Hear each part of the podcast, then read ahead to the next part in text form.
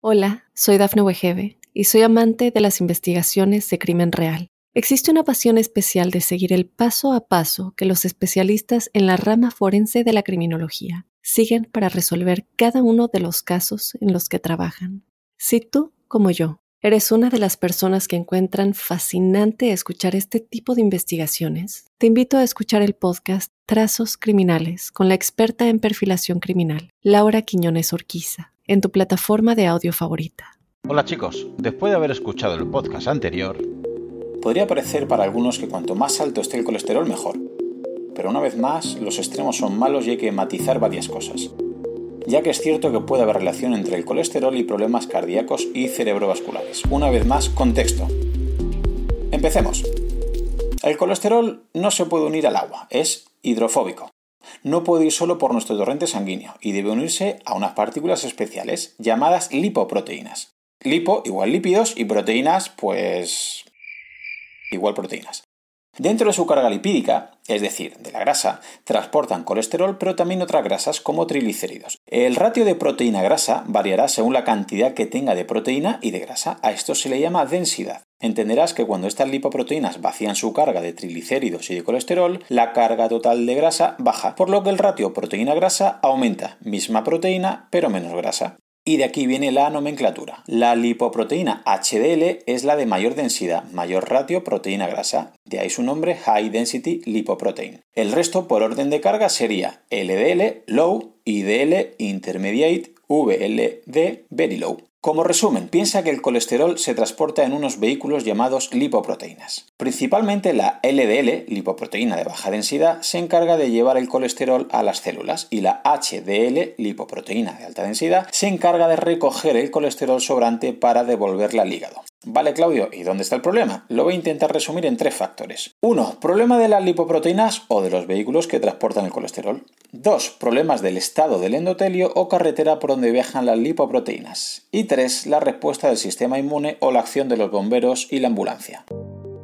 Primer factor. Los vehículos que transportan el colesterol.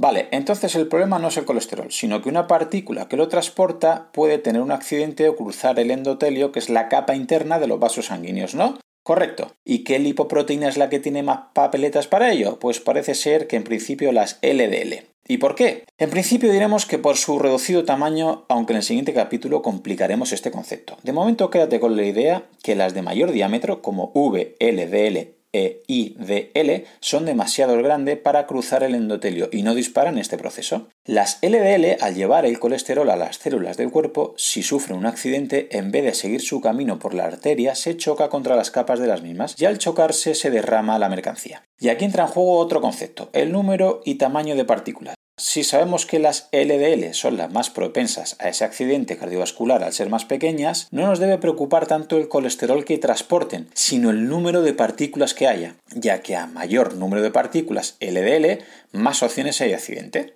No lo entiende, ¿verdad? No te preocupes, yo realmente tampoco. Vamos a poner un ejemplo a ver si nos enteramos. Esteban tiene 100 miligramos de colesterol, que lo transportan dos vehículos, es decir, en dos lipoproteínas. Cada una transporta 50 miligramos de colesterol, por lo que en sus vasos sanguíneos hay probablemente poca probabilidad que esas dos lipoproteínas se choquen y crucen el endotelio. Claudio, sin embargo, tiene el mismo colesterol que Esteban, 100 miligramos, pero lo transporta en cuatro vehículos en vez de en dos, es decir, en cuatro lipoproteínas. Cada una de ellas llevará 25 miligramos, por lo que al haber el doble de vehículos en su sangre que en el caso de Esteban, hay muchas más posibilidades que un vehículo tenga un accidente. Es simple estadística. Más coches en la misma carretera, más opciones de tragedia. Vale, Claudio, entonces, si lo he entendido bien, sería más importante saber si tengo más o menos vehículos en mi carretera mucho más que la carga total que transportas estos vehículos? Exactamente. Para estimar el riesgo de atascos o accidentes en una carretera es mucho más importante conocer el número de vehículos que circulan por ella, valor llamado LDLP, que la carga total que transporta el llamado LDLC. ¿Y en la analítica cómo lo detecto? Pues mira, en la analítica solo sale el colesterol LDL y además suele ser calculado. No te calculan el número de partículas de LDL. Vale, Claudio, basta de teoría. Entonces, ¿qué hago? Bueno, no te enfades, nada sencillo en el metabolismo. Como he dicho al principio del capítulo, la parte de proteína de las lipoproteínas se llama apolipoproteína. Ya hay dos tipos, ApoA, presente principalmente en las partículas HDL, y ApoB, presente en las partículas VLDL, IDL y LDL. Si medimos la ApoA, nos daría una idea del HDL, que no es lo que buscamos ahora. Pero si medimos el ApoB, supone una buena aproximación al número de partículas LDL. Entenderás que a mayor ApoB tendré más número de partículas LDL, por lo que tendré más vehículos y más probabilidad de accidente en la carretera, es decir, en el endotelio. Segundo factor, el estado del endotelio de la carretera. En este accidente hay también otro actor principal, el endotelio, es decir, la carretera, y para ello pondré de nuevo el ejemplo de un tal Esteban versus un tal Claudio. Supongamos que ambos tienen el mismo colesterol total, LDL, HDL, partículas, etc., pero tienen diferencias en su carretera, es decir, en su endotelio. Esteban posee 50 partículas de LDL y van por una autopista de varios carriles, asfaltada perfectamente, llana, un gusto de carretera, vamos. ¿Opciones de accidente de alguna de sus partículas? Pues muy pocos. Claudio, sin embargo, también tiene 50 partículas de LDL, pero es una carretera secundaria, de un solo carril, deteriorada, llena de curvas, de agujeros, mal asfaltada, etc. ¿Opciones de accidente de sus partículas? Muchísimos. Vale, ¿y cómo sé cómo tengo mi endotelio? Pues en el próximo capítulo hablamos de ello, pero debes modular tus hábitos de vida saludables. Entrenamiento, alimentación, no beber alcohol, no fumar, regular tus ritmos circadianos, etc. Tercer factor respuesta a tu sistema inmune o la acción de la ambulancia y los bomberos. Si ya ha habido un accidente y las partículas LDL han cruzado el endotelio, tu sistema inmune quiere responder. ¿Por qué? Porque se asusta.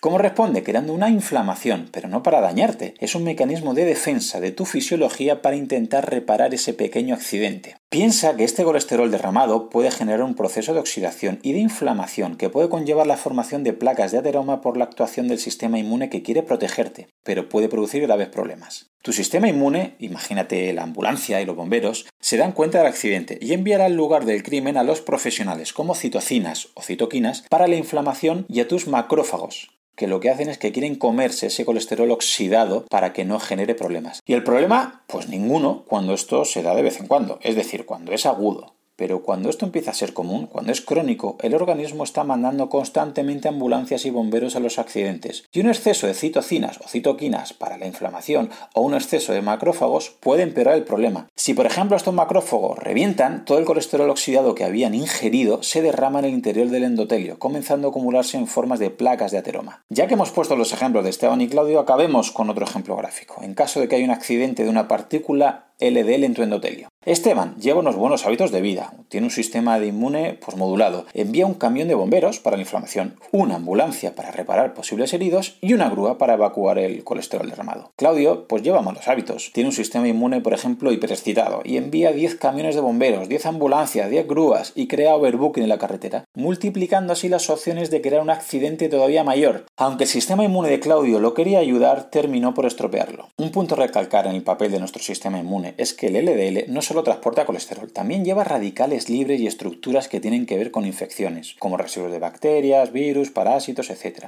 Por lo que entenderás que se va modificando la carga eléctrica y se vuelve un poco más electronegativa, es decir, peor, ya que muchos de ellos se van pegando a esta LDL a modo de velcro. En general piensa que cuanto peor sean mis hábitos de vida, más radicales libres tendré en el cuerpo, por lo que las partículas LDL tendrán más trabajo para limpiarnos de estos radicales libres y residuos de luchas contra microorganismos. Si el proceso continúa, el LDL se vuelve muy electronegativo, es decir, peor. Como ves, es un proceso un poco paradójico. El LDL quiere limpiarte de sustancias tóxicas y el sistema inmune quiere reciclar ese LDL negativo que si mis hábitos de vida son los adecuados, serán una buena solución. Pero si mis hábitos de vida son incorrectos, me puede desencadenar en problemas graves de salud. Una vez más, tus hábitos modificarán tu entorno metabólico. Espero no haberte aburrido y que entiendas que los tres actores principales que intervienen en este proceso complicado son las lipoproteínas o los vehículos, el endotelio o la carretera y el sistema inmune o las ambulancias y bomberos. Solamente agregar que si te ha gustado, la manera de agradecérmelo es que lo compartas con algún amigo, algún familiar, tu grupeta de entrenamiento o algún compañero. Si ves interesante el contenido y quieres escuchar los próximos episodios, suscríbete en tu reproductor de podcast habitual. También recordarte que me puedes encontrar en Instagram, Facebook y sobre todo YouTube, Twitter o en mi blog Profe Claudio Nieto, donde intento compartir información que creo interesante aclarar y divulgar. Y un último favor, déjame una reseña en la plataforma que utilices. Me ayudarás a darme a conocer y que pueda llegar el mensaje a mucha más gente. Así que con esto me despido, muchísimas gracias por escucharme y te espero en unos días por aquí con un nuevo episodio. Hasta pronto. Hola, soy Dafne Wegebe y soy amante de las investigaciones de crimen real. Existe una pasión especial de seguir el paso a paso que los especialistas en la rama forense de la criminología siguen para resolver cada uno de los casos en los que trabajan. Si tú, como yo, eres una de las personas que encuentran fascinante escuchar este tipo de investigaciones, te invito a escuchar el podcast Trazos Criminales con la experta en perfilación criminal, Laura Quiñones Orquiza, en tu plataforma de audio favorita.